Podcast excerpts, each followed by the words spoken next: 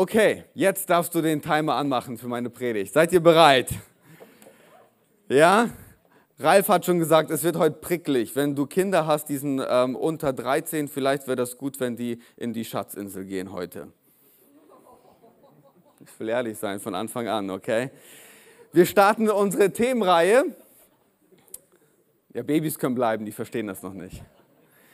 Ich und du besser zusammen. Ähm, der Frühling geht los, die Schmetterlinge fliegen und nicht nur in der Natur, sondern auch im Bauch. Und ähm, wir wollen uns Beziehungen anschauen in dieser Themenreihe. Und keine Sorge, es geht nicht nur um romantische Beziehungen.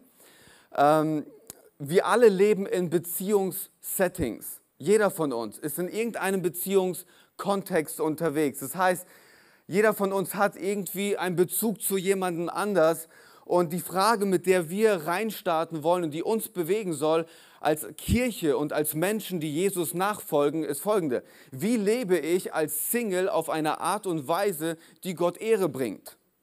Wie lebe ich als jemand, der frisch verliebt ist und gerade am Daten ist, auf eine Art und Weise, wie das Jesus gefällt? Wie lebe ich meine Ehe, mein Zusammensein mit meinem Partner so, dass es Gott Ehre bringt? Du fragst dich, äh, warum sollte das meine Motivation sein, so zu leben? Weil wir verstehen als Kirche und als Nachfolger von Jesus, dass er Beziehungen geschaffen hat. Das ist seine Idee. Freundschaften sind seine Idee, Ehe ist seine Idee, unser Leben ist seine Idee und natürlich macht das Sinn, auf den zu schauen, der von Anfang an das Design an den Start gebracht hat, wie Beziehungen laufen und von ihnen inspiriert zu werden. Wir wollen, dass die Stimme Gottes in unseren Beziehungen und die Art und Weise, wie wir Beziehungen leben, lauter ist als die Stimmen, die versuchen, das heute in der Gesellschaft zu prägen. Wir wollen auf ihn schauen. Wir wollen schauen, wie stellt er sich das vor. Was machen wir in den nächsten drei Wochen? Ich gebe euch einen kurzen Abriss, damit ihr wisst, worauf ihr euch einlasst in den nächsten Wochen und ob ihr nächste Woche wiederkommt. Heute lege ich die Grundlage und ich werde über Ehe sprechen. Und vielleicht denkst du dir so, warum ist das die Grundlage? Ich werde das später nochmal erklären. Ehe als Grundlage für diese Reihe. Nächste Woche schauen wir uns verschiedene Lügen an, die dazu beitragen, dass Beziehungen und Ehen zerstört werden. Welche Lügen gibt es, die unsere Ehen herausfordern? Und im dritten Teil, was braucht es, damit starke Freundschaften entstehen? Und damit wir mit einem offenen Herzen da reingehen, möchte ich noch ein Gebet sprechen. Jesus, vielen Dank, dass du Beziehungen geschaffen hast und dass du die Idee hattest, Menschen zusammenzuführen. Nur so funktioniert das Leben. Wir sind besser zusammen. Und ich bete, dass du zu unserem Herzen redest und dass wir verstehen, was dein Blick ist auf dieses Thema und dass du uns ganz neu inspirierst. In Jesu Namen. Amen. Eine Frage, die ich von jüngeren Leuten immer wieder gestellt bekomme, ist, wie finde ich den richtigen Partner? Wie finde ich die richtige Person, mit der ich mein Leben verbringe? Und sie heirate irgendwann. Was? Wonach muss ich schauen? Mache ich vielleicht, wenn ich durch die Stadt fahre, mein Fenster runter im Auto und höre ganz laut Lobpreismusik? Gehe ich in ein Café mit meiner Studienbibel und meinen Textmarkern, damit alle auch sehen, ich arbeite gerade in der Bibel? Oder gehe ich in die Kirche im Brauhaus und warte auf den Moment, auf den Family-Moment und habe mir natürlich vorher überlegt, wo ich sitze? Oder gucke ich beim Lobpreis, wer hat die Hände hoch und hat keinen Ehering? Ah, come on. Ja, ja, ja. Ja, ja, ich verstehe euch. Wie finde ich die richtige Person? Natürlich, in der Kirche ist immer der beste Ort, um eine Person zu finden. Amen. Aber wir wollen eine bessere Frage stellen. Die bessere Frage ist nicht, äh, die, die, die bessere Frage ist, wie werde ich zur richtigen Person? Nicht, wie finde ich die richtige Person, sondern wie werde ich zur richtigen Person? Was muss an Charakter in mir verändert werden? Was muss an Themen aufgearbeitet werden? Welche Eigenschaften kann ich mitbringen in eine Ehe hinein und nicht, wie suche ich mir die Kirsche auf der Torte, das Schönste raus und das muss unbedingt zu mir passen. Wie verändere ich mich? Wie werde ich zur richtigen Person? Warum ich das sage, ist ähm, aus folgendem Grund. Diese Reihe ist nicht dazu gedacht, dass du heute nach der Predigt nach Hause gehst, zu deinem Partner schaust und sagst, Schatz, das ist, was ich schon Jahre versucht habe, dir zu sagen. Und wenn du schon nicht auf mich hörst, dann hör wenigstens auf deinen Pastor. Nein, diese Themenreihe ist dazu gedacht, dass du die Themen aufnimmst in dein Herz, dass du erlaubst, dass Gott zu dir redet, dass in dir eine Veränderung passiert. Und wenn in dir Veränderung passiert, dann passiert auch Veränderung in deiner Ehe, in deinen Beziehungen und auch in deinen Freundschaften. Das mal so als Setting, okay? Also diese Predigt ist für dich und nicht für deinen Nachbar. Wer von euch weiß, dass wenn eine Ehe gut läuft, dass es richtig Spaß macht? Mal sehen? Keine Trickfrage, keine Angst. Wenn es gut läuft, dann macht es richtig Spaß, oder? Dann, ist, dann kommt man richtig gerne von der Arbeit nach Hause. Dann freut man sich auf den gemeinsamen freien Tag. Das macht richtig Spaß zusammen. Bei der nächsten Frage nicht aufzeigen. Wer von euch weiß, dass wenn es hart ist, dass es hart ist? Dass es herausfordernd sein kann. Ehe ist kompliziert. Ehe ist schwierig. Ehe kann wehtun. Ehe ist nicht immer alles easy und es läuft gut und es macht Spaß. Es ist immer irgendwie beides. Wenn du in die Bibel schaust, gibt es so das Buch der Sprüche, da gibt es auch unterschiedliche Sprüche, auch in, in Bezug zum Zusammenleben. Und das greift so ein bisschen auf, Sprüche 18, 22. Wer eine Frau gefunden hat, der hat das Glück gefunden und der Herr hat seine Freude an ihm. Hey, das ist cool, oder? Wenn, äh, wenn du eine tolle Frau an deiner Seite hast, dann sei ewig dankbar dafür. Aber es kann auch anders sein. Sprüche 27, 15. Eine andauernd nörgelnde Frau. Gleich ständigen Tropfen von der Decke bei Dauerregen. Steht in der Bibel. Ist so. Aber warum sollten wir das nur auf die Frauen beziehen? Ich habe einen Spruch mitgebracht, steht nicht in der Bibel, stimmt aber trotzdem. Es ist besser, ständig in Hundekacke zu treten, als mit einem Mann verheiratet zu sein, der narzisstisch und selbstsüchtig ist. Oder? Wenn du, jetzt, wenn du das jetzt suchst, ne, das steht nicht in der Bibel. Jetzt such nicht so Spruch von Thomas, ne? Das gibt's. Ihr versteht, was ich sagen will. Es gibt Momente, da läuft es richtig gut und es macht Spaß. Es gibt Momente, die sind herausfordernd und da kämpft man sich irgendwie durch. Und warum ist es so wichtig, dass wir über Ehe sprechen und wie Gott sich die Ehe gedacht hat? Warum ist das so wichtig?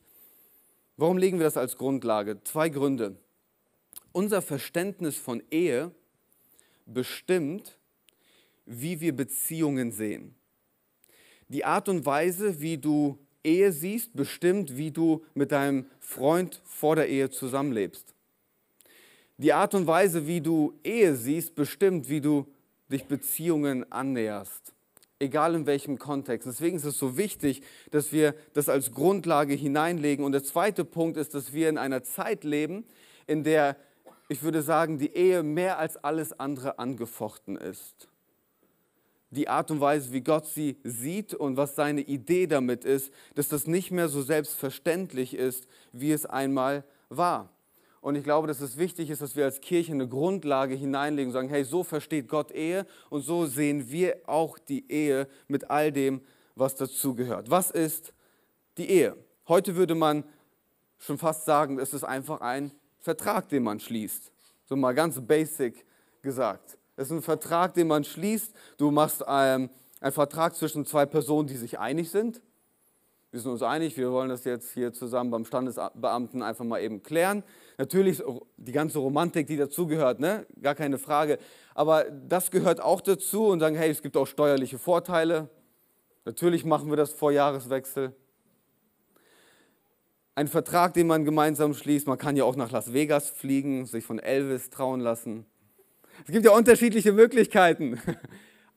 Aber die Motivation dahinter ist, hey, wir legen eine rechtliche Grundlage, dass wir zusammengehören, vertraglich Übereinstimmung und wir gehören zusammen. Wenn wir aber in die Bibel schauen, dann ist die Ehe viel mehr als nur ein eine, eine Rechtsgrundlage oder eine rechtsgültige Vereinbarung, viel, viel mehr. Ich möchte in Matthäus 19, Vers 4 bis 6 äh, mit euch einmal lesen. Das sagt Jesus und er zitiert den Schöpfungsbericht. Jesus sagt, habt ihr nicht gelesen, dass der Schöpfer am Anfang, Gott, dass Gott am Anfang die Menschen als Mann und Frau erschuf? Biologisch als Mann und Frau erschuf. Und dass er gesagt hat, deshalb wird ein Mann Vater und Mutter verlassen und sich mit seiner Frau verbinden und die zwei werden ein Leib sein. Sie sind also nicht mehr zwei, sondern ein Leib. Darum, was Gott zusammengefügt hat, das soll der Mensch nicht trennen. Oder andere würden sagen, nicht scheiden. Das sagt man auch ganz oft bei der Trauung. Ehe ist Gottes Idee. Geschaffen von ihm, durchdacht von ihm. Ehe ist göttlich. Das ist seine Idee. Es ist nicht einfach nur ein Vertrag. Weil wenn man über einen Vertrag nachdenkt, worauf basiert ein Vertrag? Welche Grundlage hat ein Vertrag? Es basiert auf Misstrauen. Ich muss sicherstellen, dass meine Rechte bewahrt werden und die Rechte, die ich dir zugesichert habe, dass ich sie einhalte. Einige von euch sind gerade am Bauen oder am Renovieren und wenn du die Gewerke reinholst, dann schließt du einen Vertrag und du stellst vorher sicher, das ist, wo wir uns absprechen und das ist der Vertrag, den wir schließen. Zu diesen Kosten wirst du bitte das und das machen. Und wehe, der eine Vertragspartner hält das nicht ein, was im Vertrag beschrieben ist. Dann gibt es richtig Probleme. Darauf basiert ein Vertrag. Meine Rechte, die müssen sichergestellt werden. Ansonsten gibt es ein Problem. Aber das, das Ding ist, wenn, wenn Ehe nur ein Vertrag ist, dann kann ich verstehen, warum Leute sagen, warum sollte ich eigentlich heiraten? Und das ist ja ein Trend, in den wir uns bewegen. Dass Leute sagen, äh, wenn das wirklich nur ein Zusammenschreiben ist, rechtlich, warum sollte ich heiraten? Also auf die steuerlichen Vorzüge kann ich verzichten, ich muss ja nicht sofort heiraten. Warum sollte ich das machen? Ich finde es eine berechtigte Frage. Warum soll ich heiraten? Ich kann ja auch einfach zusammenleben. Geht ja auch. Wenn wir in die Statistik schauen, zwischen 1990 und 2020 ähm, haben die die Statistik erhoben, dass die Zahl der Menschen, die zusammenleben und verheiratet, sich verdoppelt hat in diesen 30 Jahren. Die Zahl der Menschen, die nicht mehr heiraten, sondern einfach zusammenleben, hat sich in diesen 30 Jahren verdoppelt. Und die stellen eine Prognose auf, dass 80 Prozent der Teenies von heute, wenn du ein Kind hast, das ist ein Teenie, 80 Prozent der Teenies, das ist die Prognose, werden nicht heiraten. Das ist die Prognose, die sie stellen, aufgrund der Entwicklung, die sie sehen. Und ähm, ich finde, man kann denen keinen Vorwurf machen. Man kann ihnen keinen Vorwurf machen, das hört sich nach einem guten Plan an. Wenn Ehe wirklich nur ein Stück Papier ist, dann braucht man das ja eigentlich nicht. Was ist der Vorteil? Du teilst Verantwortung und genießt die Vorteile. Musst aber nicht dafür heiraten. Ähm, du teilst die Miete und den Wocheneinkauf und sogar Netflix-Account. Kannst du alles teilen. Du teilst dir die Aufgaben im Haus und teilst dir das Bett. Jackpot. Es ist richtig cool. Du brauchst dir eigentlich nicht dafür heiraten. Klingt doch alles logisch. Die Leute, die das untersucht haben, die haben Folgendes festgestellt. Es ist nicht nur die Zahl der Menschen, die zusammenleben, die sich verdoppelt hat, sondern auch die Zahl der Erfolgschancen, dass eine Beziehung Bestand hat, ist drastisch gesunken. Dass die Erfolgschancen nicht so hoch sind, wie wenn du dich aktiv für eine Ehe, für ein Commitment entscheidest. Und ähm, ich habe mich dann gefragt, so, woran liegt das? Ich meine, all diese Vorteile ist doch cool, oder? Da brauchst du nicht dieses Commitment eingehen, kannst aber trotzdem alle Vorteile genießen. Warum scheitern dann trotzdem vermehrt Beziehungen? Und die sagen folgendes. Der Grund dafür ist der, dass es einen Unterschied gibt zwischen du entscheidest dich vorher aktiv, ich möchte mit der Person für den Rest meines Lebens durch dick und dünn gehen, ich gehe, diesem, ich gehe diese Ehe ein und entscheidest dich vorher, anstatt dass du in diese Verantwortung reinrutscht und reinschlitterst. Was meine ich damit oder was meinen die damit? Die sagen, ähm, wenn du dich vorher entscheidest, dann ist das klar. Du machst aus zwei Haushalten eins. Du machst aus verschiedenen Themen eins. Es ist vorher eine Entscheidung gewesen. Und wenn du aber es nicht machst und rein schlitterst, dann sagen die, du bist zusammen und dann denkst du dir so, ach, zwei Mieten zu bezahlen ist ja irgendwie zu teuer, lass mal eine draus machen. Und dann rutschst du rein, indem du den Haushalt zusammenlegst. Und dann denkst du dir, jetzt wohnen wir zusammen. Es wäre schon cool, einen Welpen zu haben, weil die sind ja so süß. Und wenn wir nach Hause kommen, kann man vielleicht so ein bisschen kuscheln mit denen und so. Und dann holst du dir einen Welpen und irgendwann fragst du dich, wem gehört er eigentlich? Und wenn du nicht aufpasst, dann wird aus dem Welpen ein Baby. Und dann hast du ein Kind. Und dann sagen die, mit all diesen Dingen, in die du hineinschlitterst, ohne dich vorher entschieden zu haben, bist du auf einmal mit deinem Partner verstrickt, auf allen möglichen Ebenen, ohne dich jemals aktiv für ihn entschieden zu haben. Und das ist der Moment, wo du dann irgendwann mal merkst, ich fühle mich in meinem Leben festgefahren. Und wenn der Druck dann steigt, dann ist es der Moment, wo du dir denkst, wie komme ich aus dieser Nummer raus? Wie komme ich aus dieser Nummer raus? Was ist mein Exit-Plan? Wie komme ich da raus? Weil du merkst, irgendwie ist das eigentlich nicht das Leben, das ich gelebt habe. Und das ist der Moment, wo die, die das untersucht haben, sagen, wo ganz viele Beziehungen scheitern. Weil die feststellen, ich habe mich ja gar nicht dafür entschieden, aber jetzt muss ich damit irgendwie umgehen. Vorher nicht diese Entscheidung zu treffen. Warum sage ich das alles? Nicht damit du dich jetzt irgendwie verurteilt fühlst, weil du es anders lebst oder was auch immer für Emotionen jetzt hochkommen können. Wie wir Ehe sehen, bestimmt, wie wir Beziehungen leben. Und das wollen wir uns genauer anschauen. Ehe ist ein heiliger Bund. Ehe ist ein heiliger Bund zwischen zwei Menschen, ja, aber auch, es gibt eine höhere Referenz. Es ist ein Bund, den man vor Gott eingeht, gemeinsam. Das bedeutet, ich verpflichte mich dir komplett. Mit allem, was ich, was ich bin und was ich habe. Ich gehöre dir im Grunde. Das ist, was wir damit ausdrücken. Ich gehe diesen heiligen Bund ein der Ehe, komplett. Und das verspreche ich nicht nur vor Menschen, sondern ich verspreche das vor Gott und gehe dieses Versprechen ein.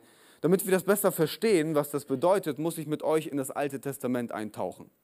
Weil da, das ist ja, was Jesus zitiert. Und was wir daraus lernen können, ist ein ganz wichtiges Prinzip. Ähm, das Wort Bund kann man auch damit übersetzen, wörtlich bedeutet das schneiden, also Blut vergießen. Okay? Das ist, was ein Bund bedeutet. Du vergießt Blut. Wenn du früher ein Business-Deal eingegangen bist mit jemandem, hast du ein Kalb genommen, hast das Kalb in die Mitte durchgeschnitten, hast die beiden Teile auseinandergelegt und hast gesagt, okay, wir wollen jetzt diesen Deal eingehen. Und dann sind beide durch dieses Kalb gegangen, um zu sagen, es, der Bund ist jetzt geschlossen, ist mit Blut versiegelt, das ist jetzt safe und fix. Das wird jetzt nicht mehr gebrochen. Und wenn wir jetzt in das Neue Testament schauen, dann werden wir feststellen, das, was wir gerade gefeiert haben an Ostern, Gott hat einen neuen Bund möglich gemacht zwischen Menschen und ihm. Jesus ist am Kreuz gestorben, hat das Blut vergossen. Aufgrund seines Blutes dürfen wir Vergebung haben, dürfen neues Leben haben. Gott geht einen neuen Bund ein zwischen Menschen und ihm. Das Blut geflossen. Wie war das jetzt mit der Hochzeit früher im Alten Testament? Seid ihr bereit für einen historischen Exkurs? Auch wenn es nicht seid, ich mache es trotzdem. Braut und Bräutigam sind vor den Priester gekommen und das war der finale Akt. Ich nehme euch in den finalen Akt mit rein. Vorher war schon alles geklärt. Ich bin bereit, mich um meine Frau zu kümmern. Ich kann selbstständig leben. Vielleicht auch so ein paar Hinweise, was man bedenken sollte, bevor man heiratet. Ich bin in der Lage, selbstständig das Leben zu führen und mich um jemanden auch zu kümmern. Und dann stehen sie vor dem Priester und versprechen sich das Eheversprechen und vor Gott geben sie dieses Versprechen ab. Und dann passiert Folgendes. Auf der Hochzeit gibt es eine sogenannte Hochzeitskammer. Jetzt, jetzt nicht verwechseln, das war jetzt kein abgeschlossener Raum, wo du dich mal kurz für ein paar Minuten privat zurückziehen kannst. Das waren vier Pfosten mitten auf der Hochzeit mit Vorhängen. Und dann ist das Brautpaar, nachdem sie den Segen von dem Priester bekommen haben, reingegangen und haben den Bund der Ehe geschlossen. Ganz praktisch. Krass, oder? Nicht vorstellbar heute. Stell dir mal vor, bei deiner Hochzeit. Leute drumherum. Und innen haben die, hat die Braut und der Bräutigam beide jungfräulich, beide jungfräulich, das erste Mal Sex und da wurde Blut vergossen. Da kommt das Bild her aus dem Alten Testament. Der Ehebund wurde nun besiegelt mit Blut. Und was ist dann passiert? Wir würden so denken, so, oh, Mann, was ist denn da los? Ist das, passt ja gar nicht in unsere Zeit.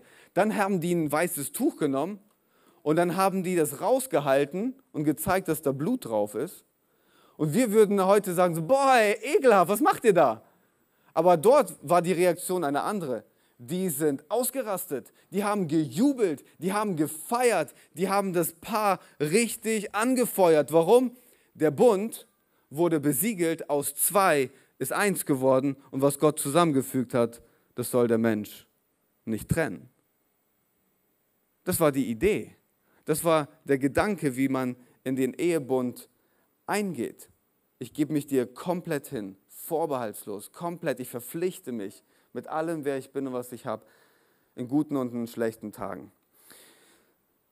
Wenn wir schon über Sex reden, lasst uns über Sex reden. Ich meine, ihr habt ja damit angefangen. Sex ist so ein wichtiger Bestandteil von Beziehungen und vor allem der Ehe. Und wenn wir in unsere Gesellschaft schauen, dann merken wir, wir müssen da irgendwie ein klares Bild haben, wie wir da durchnavigieren. Weil heutzutage ist das ja nicht mehr klar. Weil die Frage, die wir uns stellen müssen, ist, wie leben wir ein Sexleben, das integer ist in einer Welt, in der du dir Sex kaufen kannst. In einer Welt, in der es inflationär einfach zu haben ist. Wo du, egal was du fühlst, es bekommen kannst. Und wo du in jedem Medium, das so sexualisiert ist, ein Bild geprägt bekommst, wie Sex zu sein hat oder sein kann. Wie leben wir da integer?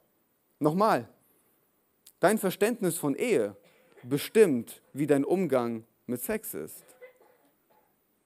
Wie du das, wie du das siehst, bestimmt, was deine Herangehensweise ist. Wenn du das siehst als einen Vertrag, um einfach nur irgendwas zusammenzuführen, natürlich, warum sollte ich warten bis zur Ehe, dass wir das erste Mal Sex haben. Das macht doch gar keinen Sinn. Wir schreiben das ja eh nur zusammen als Vertrag. Aber wenn du, Vertra äh, wenn du Ehe siehst, wie Gott sich das gedacht hat, dann lässt es auf einmal alles in einem anderen Licht darstellen. Es ist nicht einfach nur körperlich, Hauptsache meine Bedürfnisse werden gestillt. Sex ist viel mehr. Da passiert was geistlich, da passiert was emotional, da passiert eine Verbindung zwischen zwei Menschen, die geht tiefer als nur körperlich. Und je nachdem, wie wir das verstehen, wie wir Ehe verstehen, hat das einen Einfluss darauf. Was wissen wir über die Ehe basierend auf Gottes Wort? Ehe ist ein heiliger Bund zwischen einer Frau und einem Mann für den Rest des Lebens. Und im Hebräerbrief 13, Vers 4 steht, die Ehe soll bei allen in Ehren gehalten werden. Und es darf zwischen Mann und Frau keinerlei Untreue geben. Was wir aus dem Wort Gottes sehen, ist, dass Gott sich Sex genau so vorgestellt hat, dass es im Rahmen der Ehe stattfindet. Heißt im Umkehrschluss, jeder Sex außerhalb der von Gott gedachten Ehe nennt die Bibel Sünde. Ist nicht Gottes Idee, ist nicht sein Plan. Ist nicht, wie er das gedacht hat. Wenn du das, ich kann jetzt nicht zu sehr in die Tiefe gehen, ähm, aber wenn du das Thema vertiefen willst, ich habe dir einen, einen Buchvorschlag mitgebracht ähm, Love, Sex und God von Tobi Teichen und Chris Russmanit. Ähm, Chris war letztes Jahr bei uns, hat gepredigt. Die haben ein tolles Buch zu diesem Thema geschrieben und das bringt super gut auf den Punkt. Wenn du das vertiefen willst, auch für deine Teenies, ähm, ist das eine richtig, eine richtig gute Buchempfehlung. Ähm, aber das ist Gottes Idee und da kann ich jetzt nicht zu sehr eintauchen. Aber wenn du das hörst, denkst du dir so, meine Güte, das gibt mir ja echt wenig Optionen. Wirklich nur in der Ehe? Ich soll bis dahin warten? Meine Güte. Das gibt ja nicht viele Optionen, oder? Ich weiß noch, als ich mit Stella zusammengekommen bin, uh, da hatte ich schon Bock. Ich ganz ehrlich. Und was wir gemacht haben, war, wir haben uns ein Ehepaar gesucht, auf das wir aufgeschaut haben, das für uns eine Inspiration war. Und wir durften ihnen alle Fragen stellen in Bezug zur Beziehung, Leben und so weiter. Was wir dann gemacht haben, wir uns regelmäßig mit denen getroffen, haben Fragen mitgebracht und von denen gelernt, wie können wir das leben. Und ratet mal, welche Frage ich dem Mann gestellt habe. Was darf ich alles vor der Ehe machen, das noch irgendwie okay ist? Was, weil ich wollte ja leben, wie, wie es Gott gefällt, aber gleichzeitig fand ich Stella auch sehr attraktiv. So, wie, wie gehe ich damit um? Was darf ich vorher alles machen? Was ist die äußerste Grenze, dass wenn ich die überschreite, dann ist zu spät? Und ich fand ihn sehr weise. Ähm, der hat mir keine Liste gegeben, Thomas, du darfst das, das, das, das und das machen, sondern der hat mich mit auf eine Reise genommen, ähm, auch mit einem Bibeltext, der mich immer noch bewegt, Epheser 5, 3, sexuelle Unmoral und Schamlosigkeit jeder Art soll nicht mal im Ansatz zu sehen sein bei denen, die Jesus nachfolgen. Und, ähm, und dann hat er mir erklärt, wie, wie Gott sich Sex vorgestellt hat. Und dann stellt er mir so am Ende die Frage, so Thomas, und jetzt erklär mir nochmal genau, warum willst du unbedingt an der Kante spazieren gehen? Warum willst du an der Kante spazieren gehen? Was, der sagt, hey, mach doch einfach Versuch doch nicht dauernd die Limits zu pushen. Hauptsache, das ist noch irgendwie okay, sondern das ist ein, eine Frage von Selbstkontrolle. Das ist eine Frage von einem Herzen und auch Respekt der anderen Person gegenüber. Und die Frage ist nicht, was kann ich alles machen? Die Frage ist, hey, was ist Gottes Standard? Und ähm, Gottes Standard ist relativ hoch. Ist relativ hoch weil das Geschenk, Liebe machen zu dürfen, so besonders und so heilig ist, dass es für die Intimität eines Ehebundes gedacht ist. Und weil es so heilig und so rein und so besonders und so bedeutungsvoll ist, sollte man nicht mal im Ansatz etwas sehen, was auf was anderes schließen könnte. Das ist der Standard. Jesus geht sogar noch weiter. Das sind nicht meine Worte, das ist von Jesus. Alleine wenn du eine Frau anschaust, lustvoll, und irgendwelche Hintergedanken hast, bist du in deinem Herzen fremd gegangen und hast die Ehe gebrochen. Ich denke mir so, meine Güte, ich wette mit euch, jeder von euch, mich eingeschlossen, hat das schon mal gemacht. Einen falschen Gedanken gehabt. Jetzt nicht nur sexuell, sondern auch vielleicht im Gedanken so, boah, emotional würde es mir mit dem Mann besser gehen als mit meinem Mann.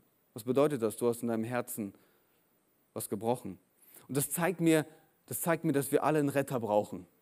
Das zeigt mir, dass wir alle jemanden brauchen, der unser Herz auf Spur bringt. Das zeigt mir, dass wir alle angewiesen sind auf seine Gnade, die uns neu macht. Wir brauchen seine Kraft, damit wir so klar auch da leben können.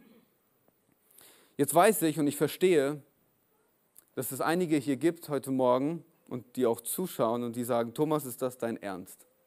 Wirklich jetzt. Ist das, wofür ihr steht als Kirche? Bist du jetzt voll aus der Zeit gefallen? Ist das wirklich das, wofür ihr steht? Ihr gebt euch als Kirche so hip und so modern und dann kommst du mit so einem traditionellen, altgebackenen Eheverständnis? Come on, wir leben doch in den 2020ern.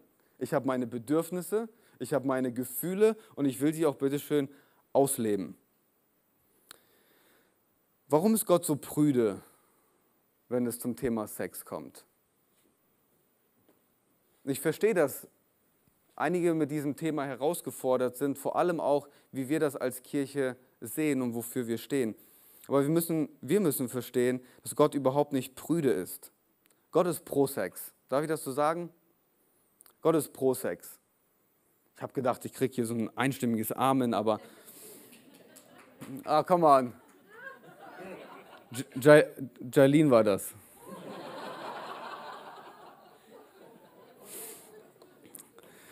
Anyway, Marcel freut sich. Auf jeden Fall.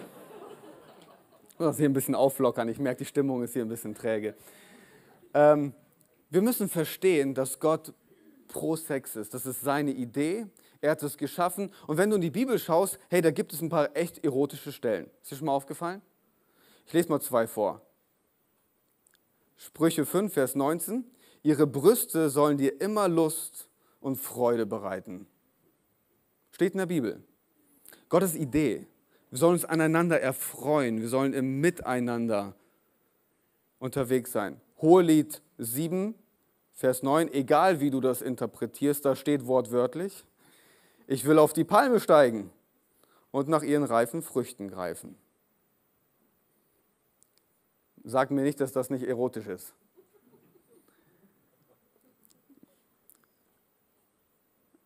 Gott ist schon sehr fantasievoll, wenn es zu diesem Thema kommt. Und das soll auch in unserer Ehe passieren und genauso auch aussehen. Das ist aber in diesem Rahmen gedacht. Und vielleicht, und ich gebe auch zu, dass wir als Kirche nicht immer den besten Job machen, wenn es darum geht, über Sex zu sprechen.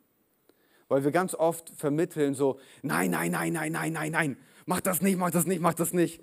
Und dann so, ja, mit Gottes Hilfe. Ja, ja, ja, ja, ja, mach das, mach das, mach das, mach das.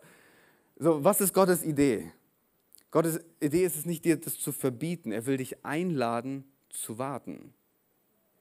Zu warten auf den Rahmen, den er sich dafür gedacht hat. Und der Rahmen, der geschaffen ist, um sich füreinander zu verpflichten und zu sagen, hey, außerhalb von diesem Rahmen gibt es nichts, da gibt es nur dich. Und in diesem Rahmen soll das stattfinden. Lass mich da mal ein Bild gebrauchen, vielleicht illustriert das ein bisschen besser.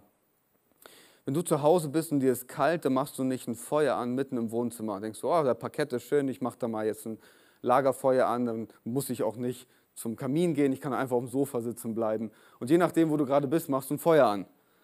Feuer braucht einen Rahmen, damit es sicher ist und gut lodern kann und Wärme abgeben kann. Und ich glaube, es ist ein gutes Bild, um zu beschreiben, wie Gott sich Sex gedacht hat im Rahmen der Ehe, wo leidenschaftlicher Sex stattfinden soll und deine Ehe stets warm gehalten wird. Es ist gut, viel Sex zu haben. Das tut deiner Ehe gut. Das soll, da soll Feuer brennen, leidenschaftlich im Miteinander, aber es braucht einen Rahmen. Und ich weiß, ich habe mit einigen auch schon im Gespräch gewesen, die gesagt haben, Mensch, ich habe mich schon mal verbrannt. Ich habe das nicht so gelebt, wie Gott sich das gedacht hat und ich habe mich auf jemanden eingelassen und ich wurde enttäuscht. Ich habe mich emotional jemanden hingegeben und ich wurde verletzt. Und ich habe mich verbrannt. Und es tut weh. Und, du, und wir merken in diesen Momenten, dass wir so einen Hinweis bekommen, hey, es muss doch einen besseren Weg geben. Es muss doch einen besseren Weg geben. Kann es sein, dass Gott sich einen guten Weg eigentlich von Anfang an gedacht hat? So, jetzt haben wir einiges angesprochen heute Morgen. Ha? Wo stehst du heute? Kommen wir zu meinem letzten Punkt. Wo stehst du heute? In welchem Kontext von Beziehung? Vielleicht sitzt du gerade hier und du merkst, boah, so wie Gott sich das gedacht hat, so lebe ich das ja gar nicht. Ich lebe das auf eine Art und Weise, wie das Gott gar nicht gefällt. Was machen wir da? Lass mich dir sagen, sich schlecht zu fühlen, ist jetzt nicht der Weg. Es ist vielmehr Gottes Güte, die dir einen Hinweis gibt, schau mal, das wäre eigentlich der Weg, den ich mir für dich und deine Beziehung gedacht habe. Wenn wir mit Gott unterwegs sind, darf ich dir eins versprechen, er hat die Möglichkeit, Zerbrochenes wiederherzustellen.